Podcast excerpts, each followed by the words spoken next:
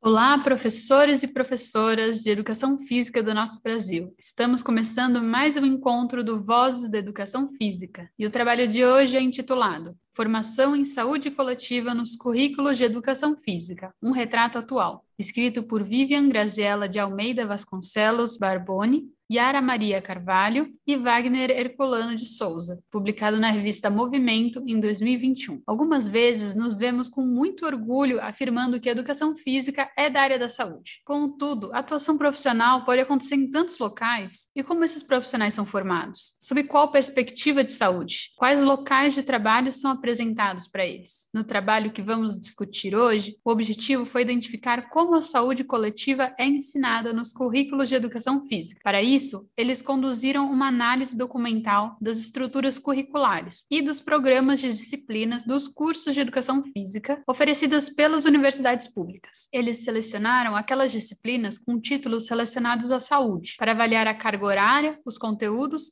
e se havia atuação prática dos estudantes no SUS. No total, foram 172 currículos de graduação em educação física, sendo 106 de licenciaturas e 66 de bacharelados, distribuídos em 87 instituições de ensino superior do Brasil. De todos os currículos analisados, apenas 19 cursos não mencionavam saúde coletiva como tema de estudo. Destes, 17 eram da licenciatura e dois do bacharelado. Durante sua análise de currículos, os autores elaboraram um quadro reunindo todos os 15 conteúdos que encontraram dentro do tema saúde coletiva. E eles perceberam que apenas um dos cursos analisados continha todos esses 15 conteúdos. A maioria dos cursos contemplava menos da metade desses conteúdos. Os autores também puderam atestar como ainda é tímida a inserção dos alunos de graduação no SUS, com apenas 15% dos currículos explicitando a carga horária de atividade prática no SUS. A maioria dos cursos sequer citava essa possibilidade em seus programas. É um artigo que pondera os seus limites metodológicos, ao mesmo tempo em que sublinha os avanços que a formação em educação física teve no campo da saúde pública, e está ciente das depasagens que esse campo ainda conserva. Os autores encerram o texto com um chamado para o debate e construção coletiva de um projeto de formação inicial que a classe profissional deseja. Sem mais, vamos à discussão. Do que vocês mais gostaram? O que eu achei bom no texto foi o próprio método que eles usaram e o resultado que o método teve. Por exemplo, eles pegaram algo extremamente, vamos falar, simples de entender, que é uma análise documental, e aplicaram esse método que, sendo bem honesto, a maioria das pessoas formadas conseguem implementar. Você não precisa de nenhum grande aparato, você não precisa de quase nada. Eles simplesmente leram os documentos e tentaram traçar um perfil dessa formação inicial. Eu gosto muito de trabalhos desse jeito, porque essa lista de 15 conteúdos que eles conseguiram reunir, ela é tão fértil para disparar discussões o, próprio dado de, olha que bacana, a gente olhou para todas as instituições, vimos 15 temas, é, os próprios autores assumem que os 15 temas, quando pegos todos eles ao mesmo tempo, seriam para eles uma boa formação inicial no tema de saúde coletiva, mas que apenas uma das universidades conseguia compreender todos eles. Isso dispara a discussão, primeiro. Então, a gente consegue pensar numa formação boa. Ao mesmo tempo, nós observamos na realidade que, a partir dos currículos, ela não é presente em todos os cursos. Essa capacidade de um método simples trabalhoso, extremamente trabalhoso, mais simples de explicitar uma parte da realidade que precisa ser discutida e precisa ser melhor trabalhada, eu acho muito bom. Adoro o trabalho desse jeito. O trabalho em si também é bem fértil para a gente passar a discutir o que, que seria uma, uma, uma boa formação, né? Esse método de pesquisa, ele pode parecer mais simples porque ele é interpretação de texto e procurar todos os textos possíveis, mas ele tem uma limitação que eu gostei muito que os autores souberam pontuar ela também, que é o quão acessível esses documentos, que são a base de tudo, estão. Então, eles queriam a descrição das disciplinas. Não é uma coisa que você tem em todas as instituições de ensino superior. Eles conseguiram para as instituições de ensino superior públicas. Para privadas, talvez seja muito mais difícil encontrar essa descrição tão detalhada. E por isso, imagino eu, que eles não puderam expandir as instituições para também instituições privadas, não só públicas de ensino superior. Então, por um lado, é um método muito interessante, porque não requer é, materiais tão é, caros para concluir a pesquisa, mas tem as limitações de conseguir os textos, no fim das contas, e que essa limitação ela vai se refletir diretamente no seu resultado. A gente não pode ter um quadro do ensino superior do Brasil inteiro, porque tem documentos que não são acessíveis. E, na verdade, isso dispara toda a discussão de acessibilidade e transparência, né? Querendo ou não, a própria lei de transparência dos documentos públicos é uma questão que viabiliza esse tipo de estudo, esse tipo de crítica. Quando as instituições públicas elas se abrem dessa forma, elas estão abertas para esse tipo de trabalho poder fazer a crítica. E, de novo, é aquela a, a boa crítica, a construtiva, a metódica. O fato deles terem conseguido elencar temas e com esses temas fazer uma lista fez com que o texto deles criasse um objeto de discussão. É, não é só porque os autores do texto fizeram uma, eh, conseguiram recolher esses dados, essa lista, e falam, achamos que isso aqui é o suficiente, que isso é o suficiente mas eles conseguiram trazer para todo o coletivo um objeto que é, é, palpável, é finito. Qualquer um que quiser agora, vocês têm o um link no, na descrição do episódio. Vocês podem chegar na página certa e, tipo, em dois minutos e meio vocês veem quais são os 15 temas. E isso não é algo tão fora da casinha, de ver, de entender. Claro que para você ter uma apropriação melhor do que está tá escrito lá, você teria que ir atrás das emendas, a gente teria que saber uma bibliografia básica de cada um dos temas, mas enfim, esse resultado foi muito bom para mim, foi tipo, para mim o que mais brilhou. O que eu gostei bastante do artigo é que ele trouxe uma coisa que faz tempo que eu não não, não lia sobre. Ele aborda lá no começo, falando das diretrizes, né, do ensino superior, a diferenciação que os autores trazem, né, entre a formação do licenciado e do bacharelado. Óbvio que por esse espectro né, da saúde, os resultados, né, os dados que os autores trazem mostram o quão defasado talvez a, a licenciatura esteja com relação ao bacharelado, né, nessa questão de discutir mesmo questões de saúde. Óbvio que isso é enviesado pelo produto final, né, que seria o mercado de trabalho, né, dos dois tipos de formação, né, o campo de atuação profissional do bacharel é diferente do licenciado, mas é, é interessante notar que na formação tem esse gap aí, né? Isso foi algo, foi algo bem, bem, bem legal, que me saltou os olhos, assim, no, no texto. E que é legal discutir essas coisas da, das formações diferentes, né? E aí a gente talvez chegue lá naquele ponto lá do porquê é separado, do porquê não é, enfim. Isso daí ficou muito forte para mim, assim, no texto. Eu te juro, minha cara audiência, que é por conta de momentos assim que esses episódios são feitos, sabe? O Ederson, a gente não combina nada e ele me dá um ensejo para falar do que eu não gostei no episódio. E eu literalmente não gostei dessa discussão. Tá aí, tá, tá aí. É para momentos como esse que a gente faz esses episódios, tá, gente? Show. É... Vai lá então. Sendo bem honesto, eu achei que essa discussão da licenciatura, para mim, tirou o brilho do texto, sabia? Porque essa é uma seara tão cabeluda. Olha para quem não vai ler o texto, os autores eles deixam claro que é o posicionamento deles de que deveria ser uma licenciatura ampliada e unificada. E o que acontece, eles terem definido essa bandeira no meio do texto, eu achei que ficou meio quase fora de lugar.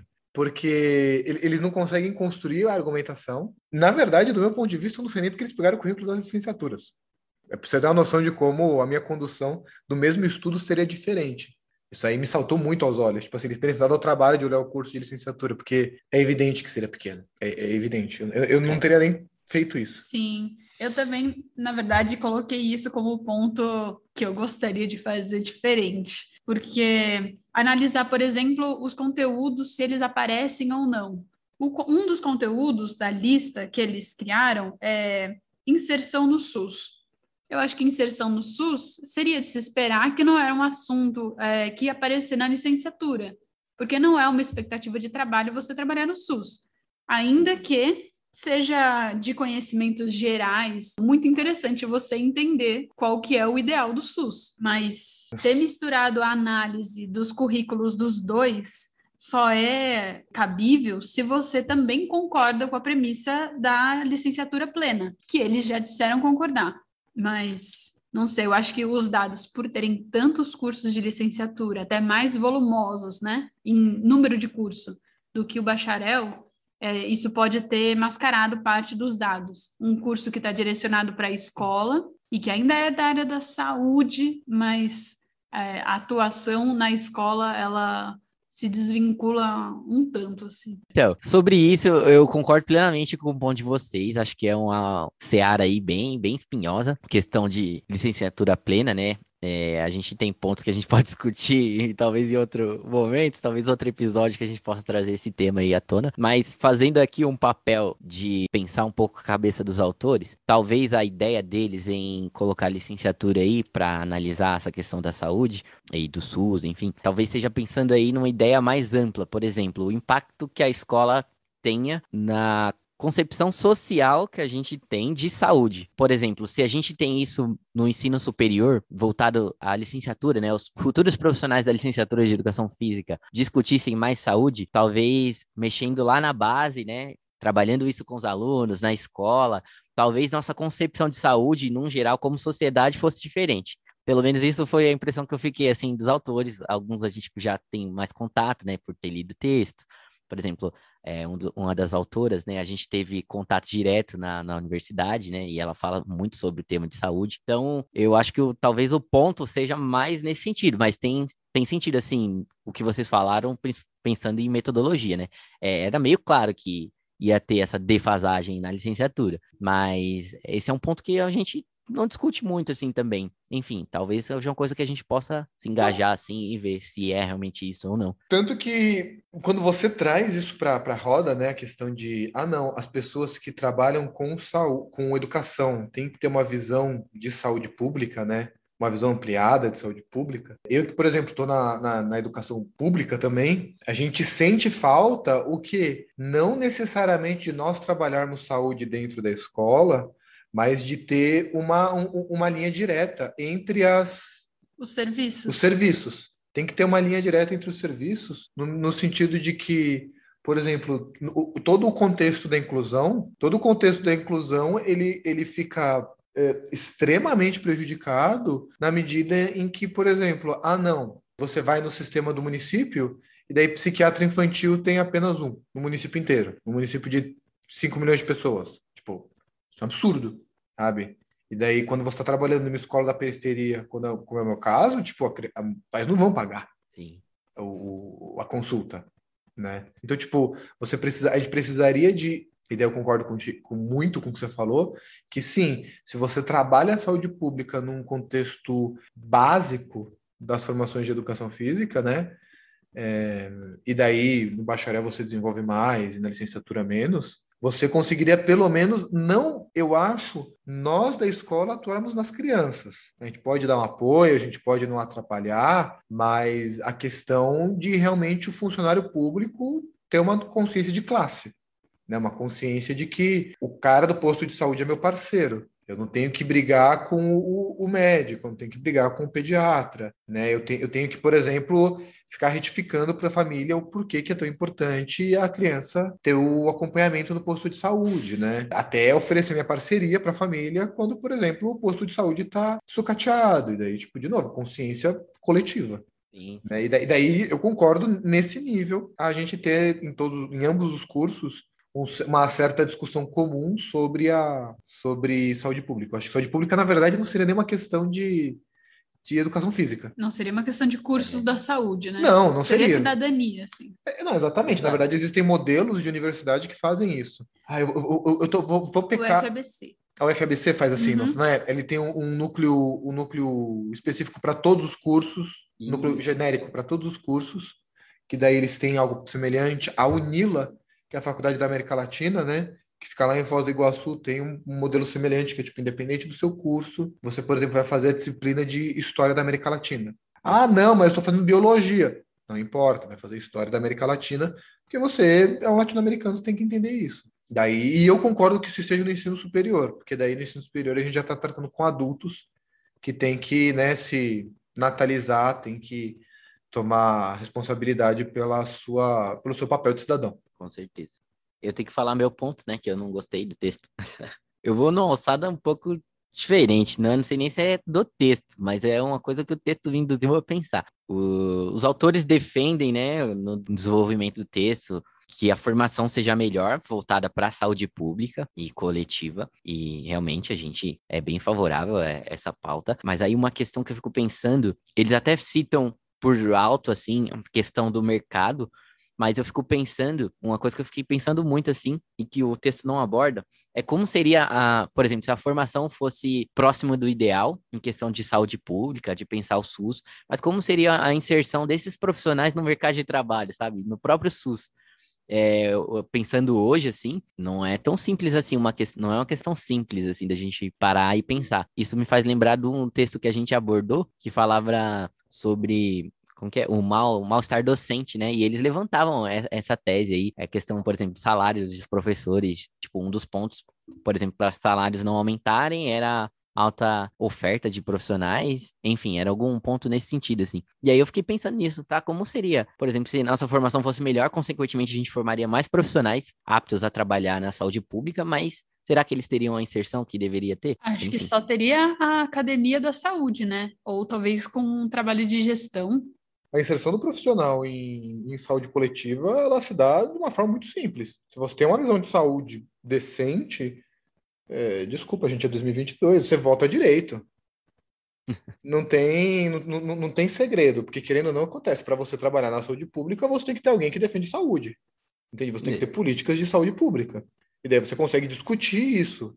A questão toda é que, por exemplo, a gente vive, a gente vive no mercado, no mercado de trabalho extremamente hostil, onde as pessoas da nossa, da, da, do nosso próprio trabalho já estão passando por um processo de uberização, onde já se viu uberização de profissionais de educação física. Sim. Mas tá acontecendo, sabe? Tipo, a gente, para poder trabalhar com saúde, condicionamento físico, tipo assim, tem que ser um negócio ultra privado para um, um segmento da população muito específico, sabe? E daí o público fica desamparado. É isso, vamos ser honestos, é isso que está acontecendo sabe? E a gente volta para aquela questão da discussão. A gente discute saúde pública, a gente forma bons profissionais de saúde pública, então a gente tem que formar consciência de classe. E daí a questão é basicamente: isso é um problema da educação física? Não, é um problema de todas as áreas da saúde.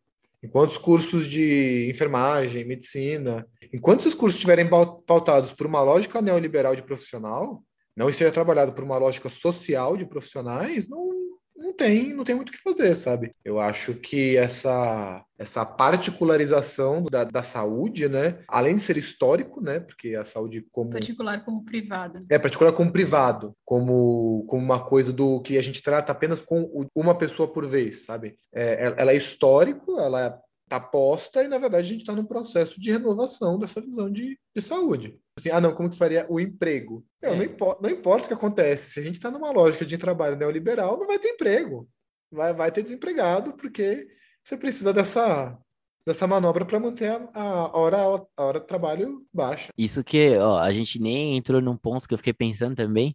É, o estudo aborda só universidades públicas, né? Federais e estaduais o público formado nesse, nesse nicho aí não trabalha com saúde pública. Se a gente for pegar isso daí, enfim, é um ponto que o texto não fala, mas é uma coisa pertinente. Eles até citam no final, por exemplo, eles falam de movimento estudantil, alguma coisa nesse sentido, assim, no encerramento do, do, do artigo. E aí eu fiquei pensando nisso, falei, tá, mas é o público formado né, nesses contextos aí raramente trabalha. Esse é um raramente que você fala, essa é uma inquietação que eu acho que a gente tinha que medir, sabe? Sim, mas, sim, mas, sim. Mas medir isso é. metodologicamente seria uma coisa extremamente difícil. Com certeza. É. Mas, mas eu, mas eu ah, mas acho, é possível, é possível.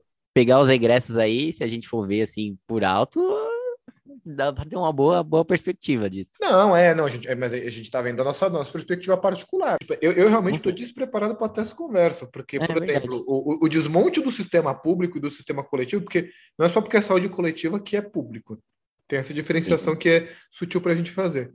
E, de novo, eu estou despreparado para essa conversa, por mim era bola para frente, mas só para encerrar a linha de raciocínio, o desmonte da máquina pública de saúde, ele é, ele é tão galopante no nosso país eu acho que independente do lugar de onde você está vindo, sabe? Eu acho que independente da sua graduação, eu tenho uma história com um concurso público, gente.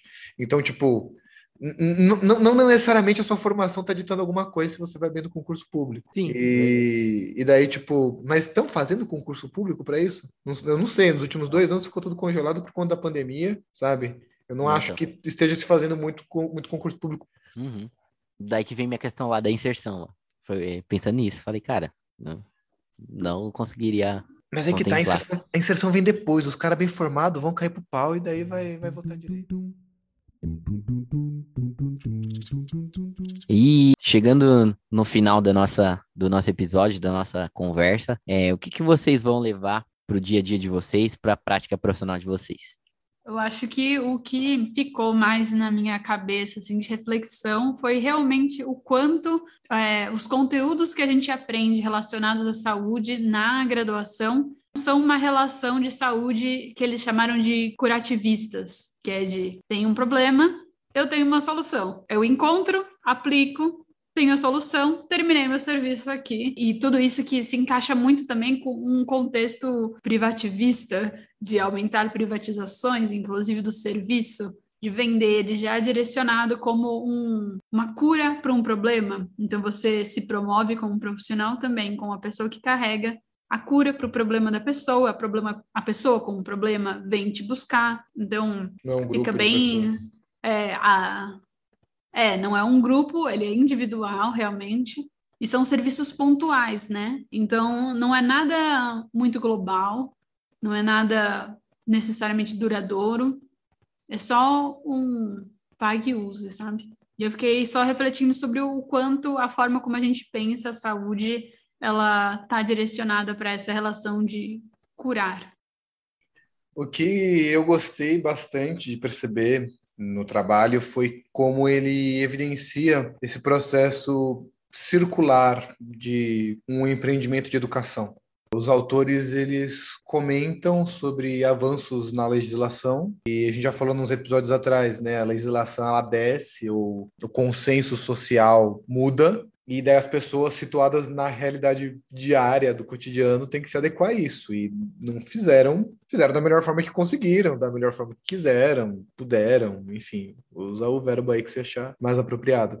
Mas foi, tentaram dar conta da missão com as ferramentas que tinham, e esses trabalhos de análise documental são quase como um processo de análise, né, autoanálise desse coletivo que são todas as universidades, no caso público, porque cada um situado na sua universidade chegou numa resposta dentro das suas próprias possibilidades e quando você tem essa visão panorâmica, todo mundo tem um certo distanciamento, né? Você tem uma, uma tímida porta de entrada para poder explorar outras possibilidades, né? Trocar, trocar experiências, porque essas quando os autores falam da, de chamar os profissionais para discutir, a gente sabe como que isso acontece, né? É uma coisa lenta, é uma coisa que não se reflete imediatamente em mudanças pragmáticas, né? É uma coisa muito tímida, pra, não, é, não é tipo assim, ah, não, vamos fazer uma reforma, basicamente uma revolução em todos os cursos públicos, porque existe, existe, muito, existe muito entrave, muito empecilho para uma coisa desse magnitude acontecer. Mas é uma possibilidade,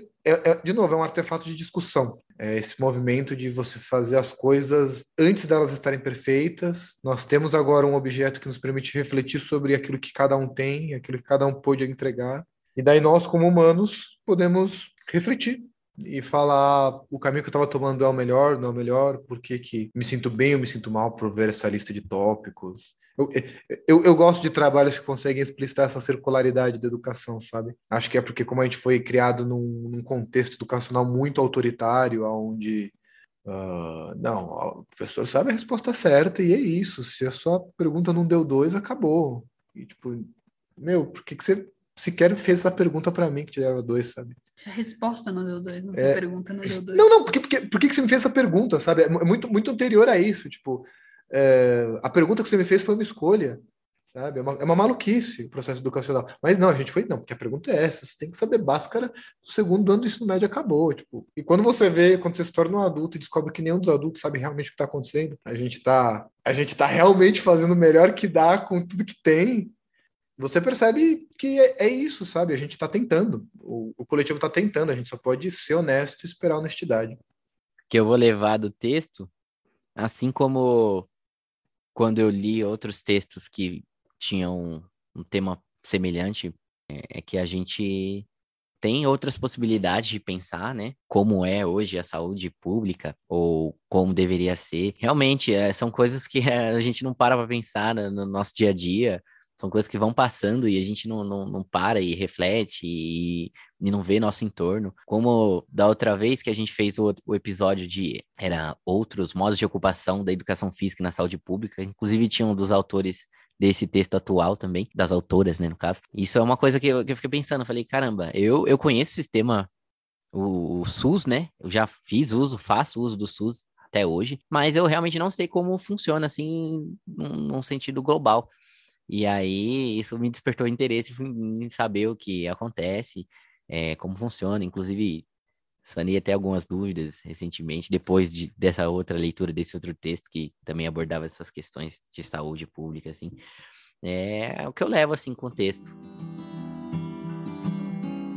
Então, esse foi mais um encontro do Vozes da Educação Física. Esperamos que vocês tenham aproveitado muito. E se vocês gostaram do episódio, divulga ele para os seus amigos, manda mensagem para aquela pessoa que você sabe que trabalha com educação física ou que está estudando para ser professor de educação física. Aproveita e manda também para aquele seu professor, professora super querida que trabalha com educação física e que você acha que vai adorar esse episódio. E se você gostou ainda mais e quer muito que a gente continue com o nosso trabalho, dá uma olhada na nossa página do Apoia-se. Com um real você já vai estar nos ajudando.